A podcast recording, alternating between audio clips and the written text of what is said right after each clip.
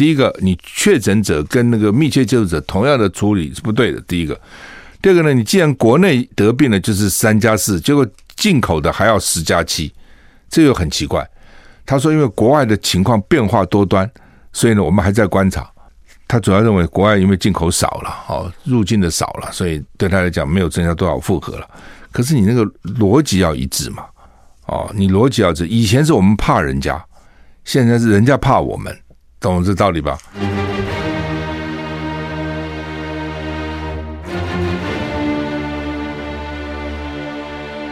赵少康时间，吃喝玩乐骂。和我一起，我是赵少康，欢迎你来到赵少康时间的现场。台北股市涨七十七点呢、啊，刚刚涨八十八，现在涨七十七。昨天台股很惨，大跌了四百零四点，这什么个数字啊？跌了二点三七个百分点哈，现在涨八十六点。美股开盘都跌了，我想哇，怎么又要跌了哈？道琼开盘我还跌了四百点，跌多凶啊？诶，早上起来反转。道琼涨两百三十八点，涨零点七个百分点。纳斯达克呢涨一百六十五点，大涨了一点二九个百分点。S&P 五百涨零点五七个百分点。费城半导体涨了一点七六个百分点。咦，这早上起来又翻了哈。那而且一些高科技的股涨得不错啊，苹果涨零点六七个百分点，Amazon 涨一点一九个百分点，脸书涨了一点五六个百分点，Google 涨二点八七个百分点。微软涨二点四四个百分点，NVIDIA 涨一点九八个百分点，不特斯拉小跌零点七个百分点，就美股涨涨得不错啊、这个传统类股、高科技涨得都还不错。S M P 五百呢小涨零中涨零点五七个百分点，费城半导体呢大涨了一点七六个百分点。欧股三大指数都跌，英国跌一点八八个百分点，法国跌二点零一个百分点，德国跌一点五四个百分点。为什么欧洲这样跌呢？因为我跟你讲的。美股开盘就跌，跌很重啊，所以欧股呢收盘的时候，美股在开盘啊啊，他看美股这么跌，它也跟着跌哈。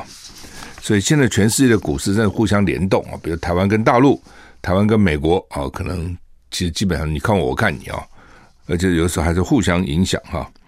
那现在影响股市的因素很多了哈，战争到底打得怎样？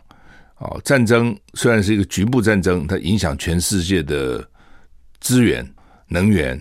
啊，各方面哈，那么所以这个战争会影响哈。那因为就是物价、通货膨胀啊，另外就是这个利息、利率。美国今天要涨二点五趴利率啊，十次要涨一码十次，这一涨下去哈，美金可能就新台币大概会贬到三十块以上啊，现在二十九块多嘛啊，贬到多多少不知道，但是看起来有机会到三十，因为。美国才刚开始升息，还继续升呢。我们看天气啊，天气今天四月二十六号了哈。台湾各地及澎湖、金门大多是多云到晴。今天、明天两天，金门、马祖及西半部地区中有局部雾或低云，会影响能见度啊。温度北北基今天二四到三四度啊，很热。降雨距离二十到八十。它这两天都是偶尔就一阵啊，午后一阵。这个大雨啊，一阵时间也不长，骤雨不中招啊。北北基二十四到三十四度，桃竹苗二十四到三十三度，中彰投二三到三三度，云嘉南二三到三四度，高屏二五到三四度，降雨区都都是百分之二十。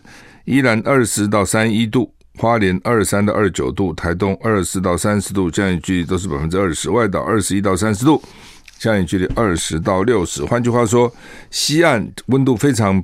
平均高温低温都一样，都差不多二三二四度，低温高温都是三三三四度，所以今天到三三三四度有这个夏天的味道了哈。降雨几率除了北部二十到八十，其他地方都是百分之二十，东部啊基本上也是大概三十度、三十一度，降雨几率都是百分之二十。好热啊！南海热到扰动，恐怕成台风，梅雨季第一道锋面要来了。中央气象局说呢，这个今天四月二十六号，大地呃各地呢大多是多云到晴。那吴德荣说呢，今天晴朗炎热，明天天气不稳定，高温微降一两度，不过仍然偏热。周日呃周四起低层水汽减少，大气稳定。周五二十九号下午起到周六水汽增多，哦，不稳定度提高，温度微降两三度哈、所以看起来会热个几天，然后温度又会下去一点点哈、南海有热带扰动的现象，有机会成为台风啊、哦。礼拜天跟下礼拜一哦，是梅雨季的第一道锋面及东北风南下。四月底到五月初，气象局说呢，在菲律宾附近海面及南海有热带系统。热带系统发展的讯号啊，台湾附近的水汽逐渐增多，基本上就是这两天热，这两天热哈。下礼拜有一段时间，好像又是又是比较。对不起啊，我这你看我这手机给我乱乱出声音，我要再找气象。今天很热啊，明天温度会低蛮多的哈。明天三四五温度会比今天低一点啊，到三十度以下应该在北部哈。然后呢，六日一二三四，六日一二温度低了，哦，六日一二温度低，看我看预报大概只有二十二、二十三度，最高哦，最低又会到了十八、十九度哈、哦，然后再热起来，所以现在这个天气还是不稳定啊、并不是说就一路热下去啊、所以衣服还不能全部收起来。俄罗斯对美国送出正式外交照会，警告勿提供乌克兰更多武器，不是已经提过了吗？怎么又来了哈？俄罗斯战火超过两个月啊，美国陆续援助乌克兰军事武器抵抗俄罗斯军队的侵略。俄罗斯驻美国大使安托诺夫表示，莫斯科已经警告华盛顿不要向乌克兰运送更多的武器，而且呢，俄国也宣布将全面开发千岛群岛，此举将使俄罗斯跟日本的关系更紧、更趋紧绷啊。莫斯科也警告了英国，说你们给我派兵啊，在那个。利维夫训练乌克兰部队，你给我小心啊！我正在调查哈。那日本你要制裁我哈，好，我就把这个千岛群岛呢去加速开发，看你日本看日本紧不紧张。美国驻就是说俄罗斯驻美国大使接受媒体访问时候说呢，他美国将武器大量投入乌克兰，我们强调这种情况令人无法接受，我们要求结束这种做法，已经向外已经向华盛顿送出一份正式外交照会。美国国务卿跟国防部长昨呃二十四号晚上在基辅跟乌克兰总统泽伦斯基会面，承诺要提供七点一三亿美元的新援助。那稍早四月呢，四月稍早，总统拜登宣布向乌克兰追加八亿美元的军事援助，扩大武器项目，包括重型火炮。俄罗斯媒体今天引用他的副总理的报道说呢，俄国将全面开发跟投资千岛群岛。哦，这个谈话呢，升高俄罗斯跟日本的紧张关系。那日本声称拥有千岛群岛最南端，就北方四岛，日本人称它叫北方四岛或者北方领土。这个争端从二次世界大战结束就有争端了，所以莫斯科跟东京到现在为止没有签和平条约，没有正式结束双方的战争。哦，因为俄罗斯打乌克兰，日本呢就加加入对莫斯科的制裁。哦，所以莫斯科火了。火了呢，就是原来北方四岛就有争议啊，我现在去加速开发千岛群岛啊。俄罗斯外长酸泽伦斯基是好演员啊，的确，泽伦斯基的确是个好，他本来就是个演员嘛，哦，很会演。那说俄罗斯说这个泽伦斯基就假装在谈判，其实根本不想谈判，而且警告呢，核战的威胁是真实存在的哈。战争进入六十二天。俄罗斯外交部长拉夫罗夫说呢，跟乌克兰和平谈判将继续进行，但他警告，冲突可能升级为核武器，现在的风险很大。西因为西方不断的军援乌克兰嘛，哦，所以呢，俄罗斯的外长就说，俄乌战争有可能升级为核武器。那他说呢，这个莫斯科希望啊、不要不要有太高太高的风险，但是风险很大。那他指责乌克兰总统泽伦斯基，他是假装谈判，是个好演员。他说如果你仔细观察且看看他的话，听他的话，你会发现有一千个矛盾之处，就变来变去了哈，真的是一次变来变去哈。此外呢，美国跟北约盟国表示不希望直接对乌克兰军事干预，以避免引发第三次世界大战。罗拉夫罗夫说呢，你们送武器，就实质上就跟俄罗斯交战，你们这没有实质上派部队，其实不等于差不多吗？这些武器将成为俄军在特殊军事行动中行动的合法目标。就本质而言，北约是透过代理人跟俄罗斯交战，而且正在武装那个代理人。战争就是战争，所以俄国也不是笨蛋了，看得很清楚。不过看得很清楚又怎样呢？你从这次打仗你就看得出来，还是各有各的立场啊。就是说，当我是这个西方，我要支持乌克兰，乌克兰做什么都是对的，泽伦斯基讲什么都是对的，俄罗斯做什么都是错的。那反过来当然是另外一个，就是他还是有立场的。哦，这个事情没有说用中立的角度。纽约时报比较稍微有一点啊，最近稍微有一点，譬如说他前一阵就说这个不是只有俄罗斯啊去搞这个假旗，那乌克兰也搞啊，就是就是用甚至用这个。有什么极极速弹呐、啊？这些东西啊，好几种弹啊，飞弹啊、炸弹的，放在绑在一起的那种，杀伤力很强。它不是俄罗斯用，乌克兰用啊。因为打仗打到后来，你会管这么多吗？你只要赢啊，你不赢，你什么都是假的。那另外就是他说，这个泽伦斯基先透露了美国国防部长跟国务卿去访问。他本来美美国是希望说访问结束再讲，你就先给我讲出来了。这是《纽约时报》披露的啊。我们休息一下再回来。I like 103, I like radio。我是赵少康，欢迎你回到赵少康时间的现场。台北股市现在上涨四十五点哈。刚刚俄罗斯外长他有说啊，泽连斯基是个好演员啊，假装跟我们谈判，其实他是在打代理人战争哈。呃，是北约透过代理人，美国也是北约的一员的哈，所以北约呢透过代理人跟俄罗斯交战哈。而且还在武装那个代理人，所以俄罗斯也看得清楚，但是看得清楚又怎样呢？全世界都看清楚啊，但是就是这样子啊。为什么会这样？就是还是在冷战的思维了啊。就是说，他这个俄罗斯，俄罗斯的搞这个，基本上他们西方世界认为他不是民主制度了。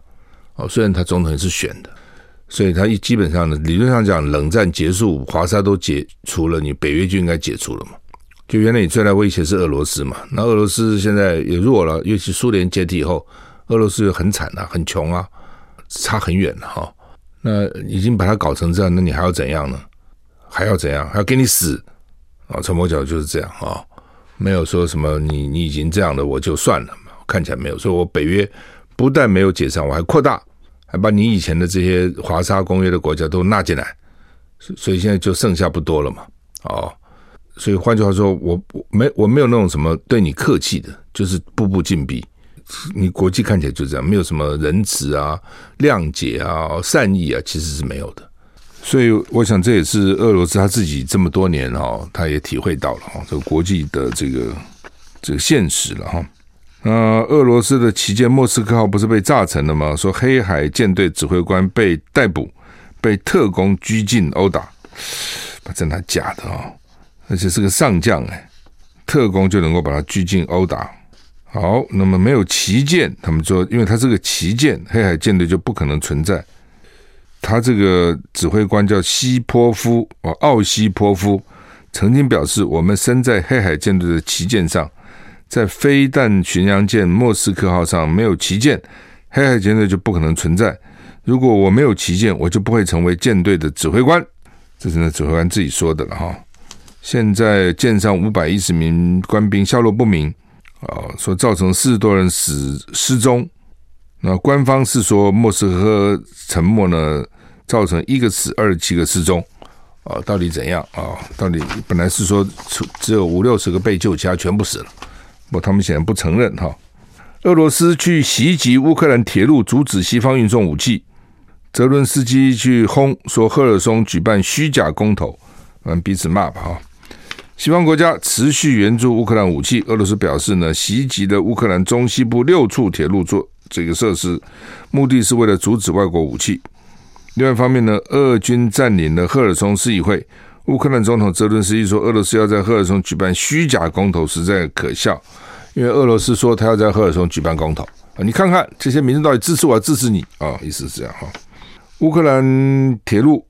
当局表示呢，俄军在当地时间周一袭击了中部跟西部五处火车站跟铁路基础设施的变电站，造成至少五人死亡、十八人受伤。乌克兰官员指出，这是为了破坏外国军事装备的供应线。路透社报道，俄军已经承认这的确是袭击的目的。另一方面，俄军持续占领的唯一主要乌克兰城市赫尔松，传出市议会大楼遭到俄军控制。官员指出，俄军抢走了市议会道的钥匙，也会也把安保人员换成了自己人。乌克兰媒体《真理报》报道，今天开始，赫尔松市议会将无法运作。换句话说呢，就是说把你议会给你干掉了哈。那那议会代表民意嘛哈。俄罗斯计划啊这么快啊，礼拜三在赫尔松举行新实体的独立公投。乌克兰总统泽连斯基表示，俄罗斯想在我们的土地的某个地方举行一个虚假的公投，这跟俄罗斯想占领乌克兰的其他一切一样可耻。乌克兰人民已经表态，乌克兰一定会赢，一定会胜利，但是他没办法预测战争何时结束啊。换句话说，这个那么快就要办公投啊？俄罗斯这个很快啊，占领以后就公投，看看你们到底民心向背是谁啊？当然会给人家质疑了啊，就是你在占领军下办公投，那人民到底有没有自由的意志啊？等等哈。不，当然那些地区可能本来就是比较亲俄了，就是东东部这些地区哈。北京的十一个区全员都是核酸检测。那上海也在社会面清零，所以大陆的疫情看起来是紧张的。疫情升温，北京市宣布扩大核酸检测区域这个筛查的范围哈。今天起到三十号，对十五个行政区的十个区以及经济开发区共十一个区展开三轮全员核酸检测，全部哦，哦，全部哦。那二十二号开始有这波疫情在北京发生哦，所以北京呢现在很紧张，物资也去抢购一空。我们休息了再回来。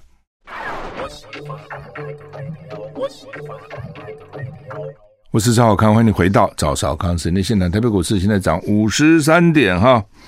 刚讲说北京、上海现在很严重哈。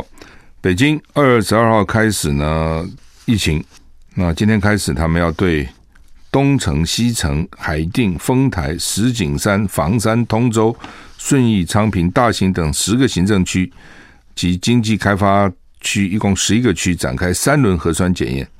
我看哦，它一共有十五个区嘛，啊，朝阳已经开始，我就我就在想说，朝阳不知道怎么没有呢？说在朝阳已经展开核酸检测的基础上，啊，再对其他的区扩大。北京市府呼吁民众近期非必要不出京。就地过节，他们也马上要过这个劳动节了，减少不必要的群聚，鼓励员工远距上班，上下班错开，艺文、体育等大型聚集活动暂停。市府声称，首都疫情防控到了关键时刻，全市上下要快字当头，快字当头。什么叫快？上海呢，今天起对所有的封控区、掌管区跟防范区的人民呢。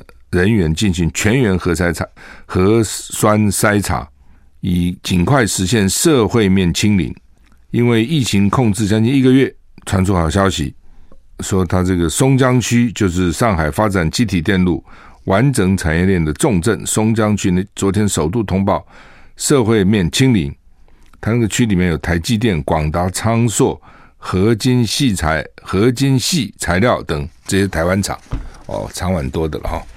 但是呢，清零了啊，等等啊，那大陆现在还是台湾已经要放了啦，哦，台湾已经要放了，大陆其实还是很严，所以大陆以后大概变成全世界唯一严的地方，台湾已经受不了了，哦，台湾真的是哦，台湾是一个很没耐性，很没耐性啊，台湾很没耐性，就是任何事情做一段时间很快，其实你我们前阵子封，去年比如五月封，才封了两个多月嘛，大家就受不了了，哎。西方很多国家封了两年呢，以他们那种爱好自由、不愿意被拘束的程度，搞他两年，那是一个什么状况？我们两个月我们就已经受不了了啊！就是我们没有什么耐心啊，做很多事情其实没有。台湾是一个很没有耐心的一个地方哈，社会是没有耐心。欧美矿高峰已过，以色列允许室内脱口罩。以色列政府宣布，从当地时间四月二十三号晚上八点开始，取消以色列所有室内场所强制戴口罩的防疫规定。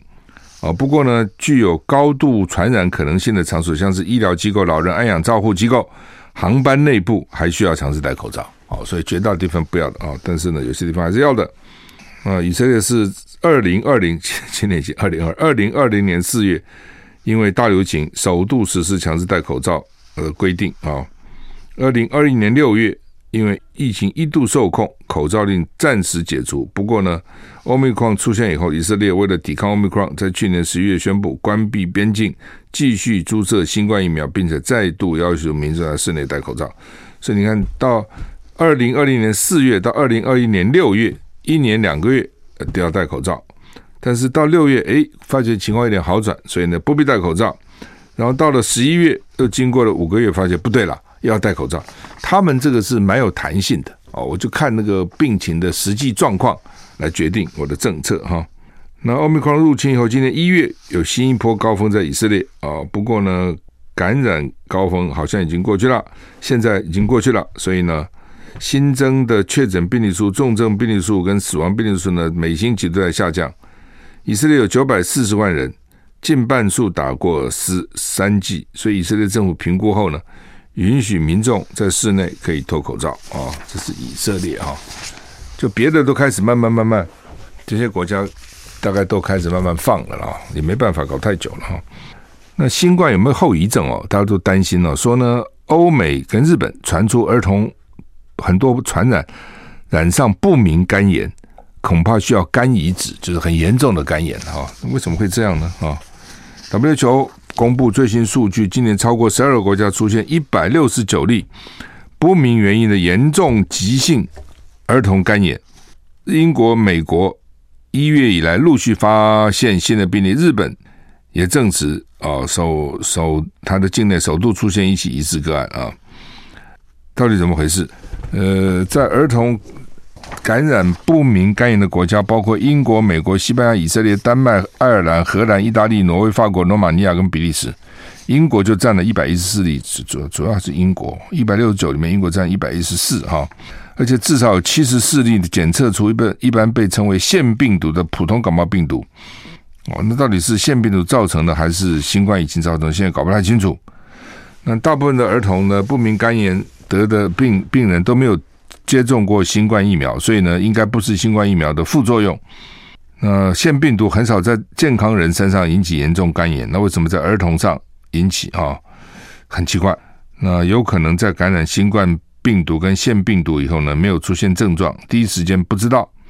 所以新冠大流行的这个隔离导致儿童免疫系统脆弱，也可能是原因啊。反正各种原因了。啊，啊是不是因为他得了新冠病毒就造成肝有问题了？这真麻烦。如果真的话，很讨厌哈。马斯克四百四十亿美元收购 Twitter，股价上扬六趴。Twitter 表示啊，美公司董事会同意的，以大大约四百四十亿美元卖给电动车龙头特斯拉执行长马斯克。Twitter 股价上涨六趴啊，六趴。马斯跟跟 Twitter 成功宣布收购讯息，发表联合声明说呢，言论自由是民主运作的基石。推特是数位城市广场哦，所以呢，马斯克只有他才能释放出推特的非凡潜力。那马斯克现在有钱嘛？因为特斯拉卖的很好哈，所以呢，很多时候就是你趁着你股票好的时候呢，有有钱，有钱要干嘛？他们很多就买别的东西，或买你喜欢的东西啊，或是买你觉得有有潜力的东西。那他就因为大概喜欢推特嘛。就去买了推特啊，这个马斯克的推特，这一买以后呢，当然这个股票涨就涨，一涨就涨了六趴啊，准就涨了六趴。我们休息一下。I like 103, I like radio。我是赵少康，欢迎你回到赵少康时间的现场。台北股市涨十八点了，没开始没涨那么多了啊。美股昨天晚上是涨的哈。联合报头版头叫今天开始居家隔离三加四。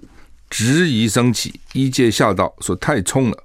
地方直言居隔书都来不及开。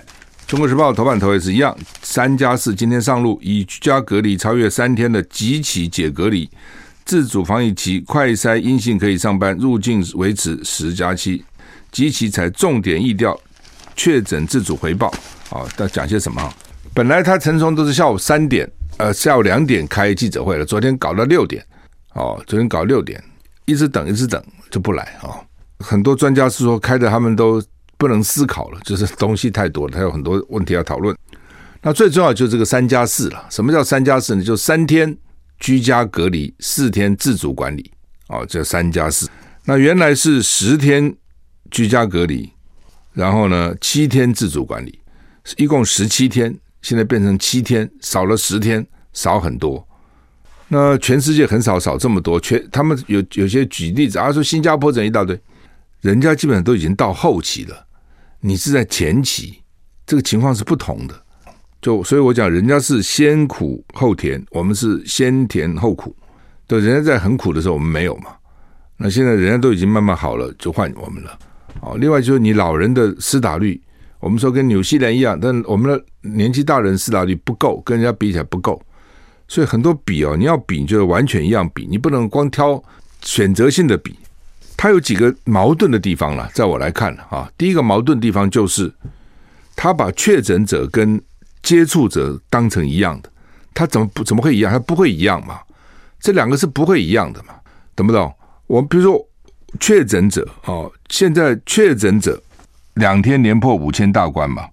那亲密接触，所谓是密切接触者的，不要讲亲密接触者，亲密就听起来好像他们要不要干嘛？密切接触者哈，就是跟他有密切接触的。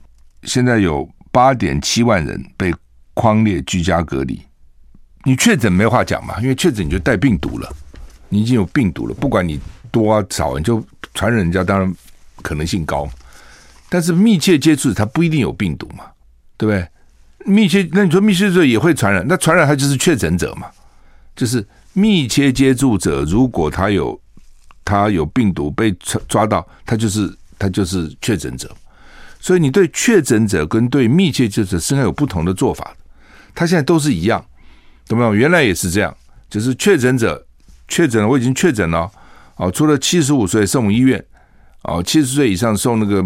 这个加强免疫旅馆哦或集中检疫所，六十九岁以下的没有什么特殊病的，没有喜肾呢，没有怀孕三十六周以上啊，你就都在家里。那在家里，这是我已经有病了，我还在家里。那跟我接触的所谓密切接触者，他没有病哦，他有病他就是确诊者了。他没有病，他也跟我一样在家关十天，然后七天自主管理。我觉得这就就就大了嘛。你把那个密切接触者一一样的框，人就多了嘛。那人多了以后，你也知道贝贝多利分嘛。你现在搞公卫的，什么基层医疗医院，他就这么多人嘛。所以你要把它集中，他们应该第一个要照顾的是确诊者，第二个呢，确诊者的轻症都还没什么好照顾的，你要照顾确诊者的中重症。那你现在把大家都居家隔离了，那个公务员光发这个居家隔离书，听说就已经发死了。所以呢。他们现在就想简化，因为他没有办法了嘛，哦，他已经没有办法了。那没有办法，他怎么办呢？他就说那就三加四就算了。哦，其实所以为什么医生啊，很多人觉得会不会太快？会不会太快？哈，昨天也很多人问我了，说台湾这样努力了半天，之前都很严嘛，我们就后来剩下我们跟中国大陆最严，咱们一下就放，这一放以后哈，那个确诊数会飙升，按照国外经验，一定是飙升的。那所以也有医生讲是三加四，连四加三都比三加四还好很多。就你现在就三天确诊者关三天哦，他就可以到处趴趴走了啊。他说当然当然要测了，但是问题就是他的测的阴性到底准不准确，你不知道哦，就怕这这边有漏洞。假如说他都测得很准确，呃，就也就是说三天居家隔离以后，剩下四天也都没有病毒嘛，有就查出来了嘛。那经过七天还好哦，还好。但是的确有些哈是潜伏蛮久的哦，不，并不是说我今天得了病，我三天就出来的，没有的。他有的时候要搞个四五天才会跑出来，或是说我今天就是就换句话说，不见得三天就能够通通显现出来。他们说平均大概三天，中位数大概三天了啊。所以我觉得说这两个还是应该有分别，就确诊的跟密切接触者是有分别的。所以如果说如果说确诊者，你一定要说三加四，那密切接触者就不需要三加四，密切接触者就是快筛就好了，我认为就可以了。那如果密切接触者是三加四，你确诊者应该比如说七加多少，类似这种哦，你七七天甚至五天也好，就是你确诊者要比密切接触者要多一点才对了，这两个不应该是一样的哦，这是一个了。那第二个就是说。那如果是你，因为你现在每天已经五五六千起，将来可能到上万、两万、三万都可能，那就变成入境的入境的确诊就少了嘛？入境确诊就几十个啊、七十个、八十个、九十个、一百多，一那基本上比较多的是外劳了，越南啊什么比较多了。那这时候你也可以，你也可以有分别嘛。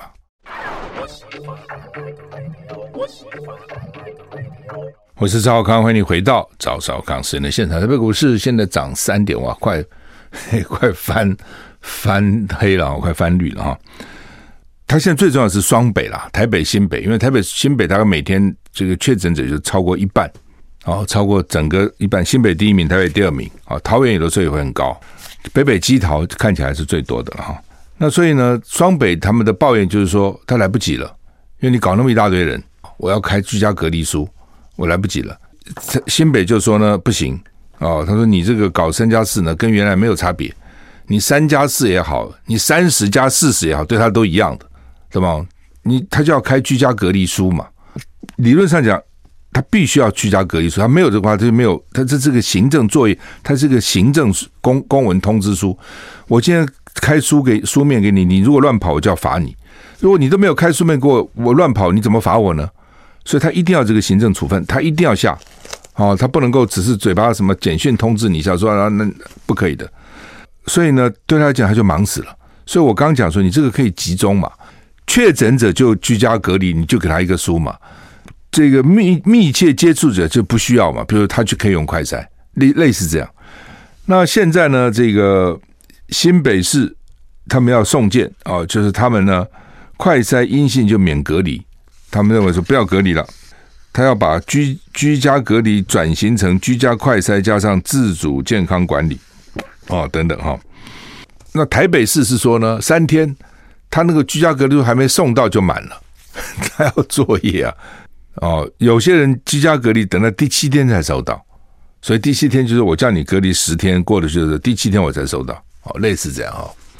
好，不管怎样了哈，就是我刚刚讲的，第一个，你确诊者跟居跟那个密切接触者同样的处这个处处理是不对的。第一个，第二个呢，你既然国内得病了就是三加四，结果进口的还要十加七，这又很奇怪。他说：“因为国外的情况变化多端，所以呢，我们还在观察。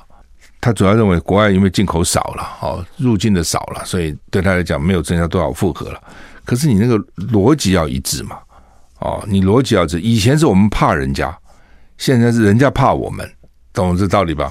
以前呢，我们怕国外进来的很多带疫情进来，现在为什么进口少了？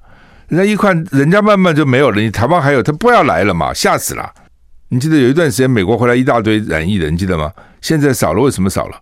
第一个，他疫情比较控制；第二个，他怕你啦，他怕到台湾来后被你传染了。你才刚开始啊，哦，所以人家不来了。哦，所以我就觉得说，你进来的你也应该，你第一个就是进来都比照你三加四嘛。如果你要三加四，第二个呢，如果你说他有些地方疫情比较严重，那你就那个严重的地方维持十加七嘛。定下不严重的地方，你可以改三加四啊，也不是不行的哦。那你说他很危险，那他危险的国内不危险吗？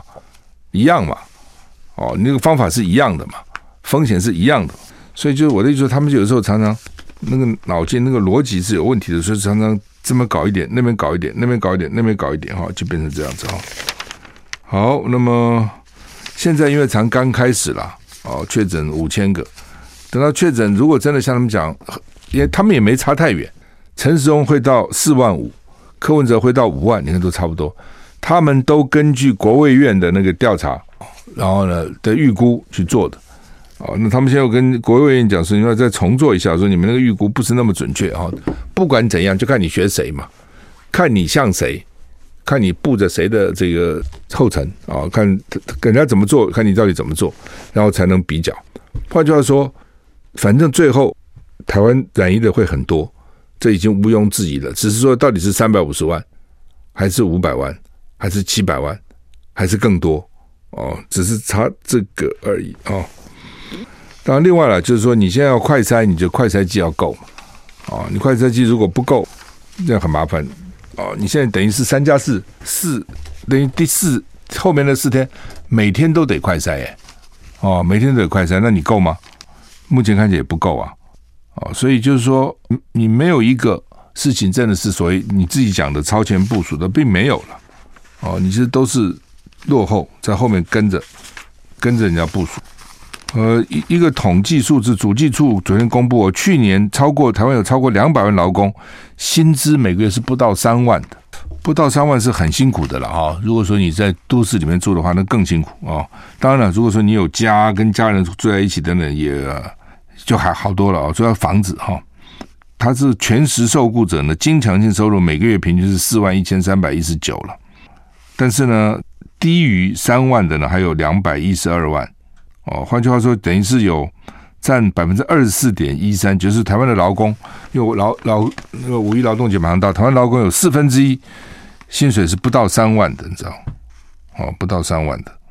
如果以全体受雇劳工，就是把那个部分公司都算在里面，有两两百四十六点五万人低于三万，占全部的百分之二十六点八四。就台湾基本上是个低薪的地方啊，还是个低薪，尤其服务业啊等等哦，很辛苦哦。反而反而是薪水很低，反而是低低薪的地方哦。就是他每个调查了说呢，到了二零二五年，台湾还会掌握全世界百分之四十四的晶圆代工产能，百分之五十八的先进制程产能。哦，换句话说，台湾的这个晶圆的半导体的能力还是不错的。哦，那问题就是。他他不出原因何在？跟刚刚那个工资你就知道嘛。哦，其实基本上还是建立在劳工很辛苦，然后呢，薪水其实不高。那当然了，你说他们这些晶圆厂，台积电薪水很高，没错，那是跟我们比，跟一般比，他薪水很高，就跟一般的行业。他在美国，他这个薪水就收吸引不到最好的人了，就吸引不到每天给他干死干活、加班啊，给他卖干啊，这个什么爆干啊，就就找不到这样的人了。就台湾的经济发展啊，所以能够这样稳定哦。那其实呃，廉价的劳工，还有辛勤的劳工，其实占的重要性其实蛮大的了哈。好，那么法国啊，法国大选马克龙赢了，说多数年轻人都挺极右派的，奇怪了，年轻人原来是挺左派的，现在怎么搞得偏去挺这个极右派啊？呃，这个很大的变化，好吧？我们今天时间已经到了，谢谢你的收听，再见。